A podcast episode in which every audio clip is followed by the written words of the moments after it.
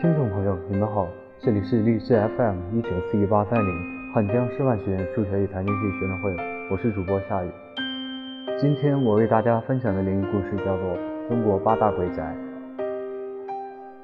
北京朝阳门内大街八十一号，朝阳门内大街八十一号常被人简称为朝阳八十一号，坐落于北京繁华的朝阳门内大街，繁华热闹的二环内高楼林立。也更加凸显出了此处低矮古宅的阴森。这里的两栋小楼，据说是始建于1905年，是清帝给一个英国人修的教堂，后来因为爆发战争就停工了。到了民国时，有一个国民党军住在里面，还在当地娶了一位姨太太。后来国民党战士接连溃败，他便携带家眷，仓皇逃往台湾了，却不知为何。唯独扔下他的那位姨太太，之后他的那位姨太太就在宅子里吊死了。从此，朝朝内八十一号便开始被笼罩在女鬼冤魂的阴云之下，成为一座鬼宅。然而，这只是朝内八十一号令人闻风丧胆的开端。大半个世纪以来，朝内八十一号都在不断传出一些灵异故事。最近的一次发生在两千零一年，与朝内八十一号。一街之隔的豪森公寓长期停工荒废，当地居民知道，停工不是因为开发商没钱，真正的原因是当时施工出了事故。两千零一年夏天的那个晚上，工地的几个工人喝了点酒，跑去对面的朝内八十一号撒尿，结果无意间踩坏了老，结果无意间踩坏了老宅年久失修的地板，竟然发现里面有一条深不见底的地道。三个年轻工人冲着酒劲，钻进地道想看个究竟，只留那个胆小的老工人。老工人随后先回了工地，但在那之后，这三个年轻人就从此人间蒸发了，谁也不知道他们去了哪里。而且后来，北京修地铁的时候，在朝内八十一号老宅下面发现了条地道，足足有五公里长，可以直接通到团结湖。不过最后因为修环线地铁。只好填埋了其中一部分，随后把地道的入口，也就是朝内八十一号的老宅地道入口给封死了。自此，再没有人能知道这条地道到底是干什么用的，也不知道这条几公里长的地道里到底埋藏了一个什么样的惊天秘密。现在，你去朝内大街问附近的当地人就会知道，老宅前的温度总要比周围几个地方低个几度。大家都说这是因为老宅阴气太重，而且住在周边的居民还说，这栋楼之所以荒废着又不敢拆是有原因的。每逢刮风下雨，晚上这老宅里就会传出阴森的哭声，有时还会夹杂着好像玻璃破碎的声音，十分恐怖。二，上海同济大学天佑楼。上海的同济大学天佑楼也是被广为人知的灵异之地。从外面看，天佑楼好像很正常。大楼里各种办公室、会议室、机房等等，包括医学院、软件学院的教室都在其中。但现在告诉你，天佑楼的地下室有一座国内最大的唐诗库。当时建造天佑楼时，校方就打算建国内最大的唐诗库，所以设计的时候也参考了风水学，将整座建筑的定位格局建成了方圆百里的极阴之地。现在大家看到的地下室只有两层。其中，地下一层只放了废弃的桌椅板凳，地下二层是藏尸库。但其实，地下室原本有三层，最初第三层是用来摆放实验器材用的。但自从大量的尸体运入第二层后，第三层开始出现问题，进入的人会感到强烈的压迫感，并伴有幻觉产生。当时学校领导认为是因为这里存放了有毒化学试剂，因为挥发。加上通风不善造成的，但后来发现清空了那里，依然有灵异事件发生，导致教生和学生们很恐慌。后来据说校方找来了华龙寺的大师，大师说天佑楼阴气太重，加上地下二层囤满了尸体，所以对于普通人来说，脚踩地下三层的极阴之地，头顶又被二层的尸体覆盖，所以导致自身的阳气根本不能抵御阴晦之气。最后建议将第三层整层封闭，并用一尊佛塔镇住邪气才行。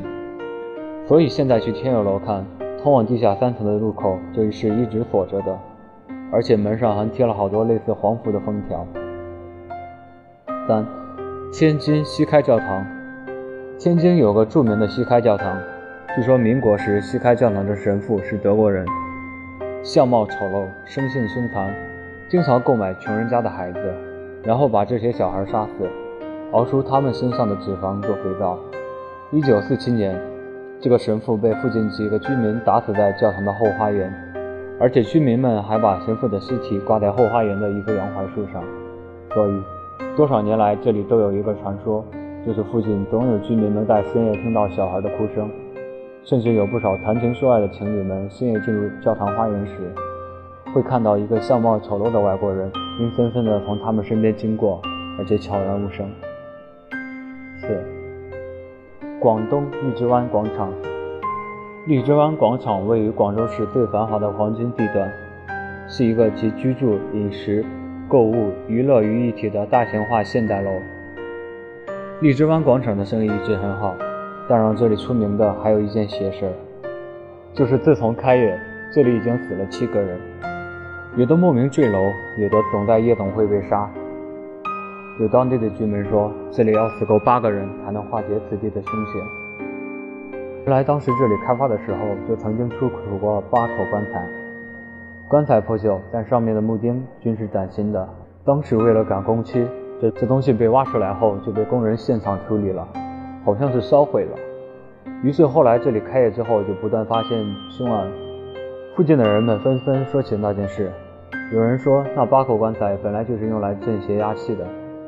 现在被挖了出来，所以脏东西就开始出来作祟了。有人说一定要死够八个人，将八口棺材填满，这里才会太平起来。而且现在居民连开玩笑都会说：“你看荔枝湾广场那几个大字，远远看上去是不是就像荔湾市场，对不对？”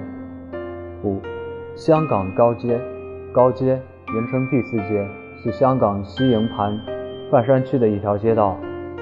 高街在二战时期曾经有一间麻风病院，当时这种病是极度的传染病，病人需要完全被隔离，而且一进去只有等死，所以积存了不少怨气。到了后来二次世界大战时，日军占领香港，把这里当成刑场，杀害了很多中国人。重光后，这里一直传出闹鬼的新闻，吸引了好多年轻人都到这里探险。二战时。高街的阁楼是吊死囚犯的地方，虽然已经被拆卸，但是据说去探险的人，如果时运低，就会再次看到这个已经被拆除的阁楼，甚至还能看到死囚被吊死的一幕。有人说，就像是看到海市蜃楼，十分灵异。六，江苏扬州螺丝结顶，在蒋家桥附近有条小巷，很诡异。走过广陵路，往左拐。穿过几十米伸手不见五指的小巷，就来到了传说中的螺丝结顶。这条巷子的名字非常特别，只有老扬州才知道。螺丝结顶其实其实是垒世纪顶的意思。扬州十日期间，这里是扬州最大的屠杀场，死人一层铺着一层往上垒，最后尸体都垒到屋顶那么高。附近的居民说，这里根本不能装路灯，只要一装，第二天就熄掉，不是被人砸掉。而是钨丝自己断掉的。当时很多电工都来测试过，电压是没有问题的，灯泡质量也都没有问题。可是就是再怎么换灯泡都会烧掉。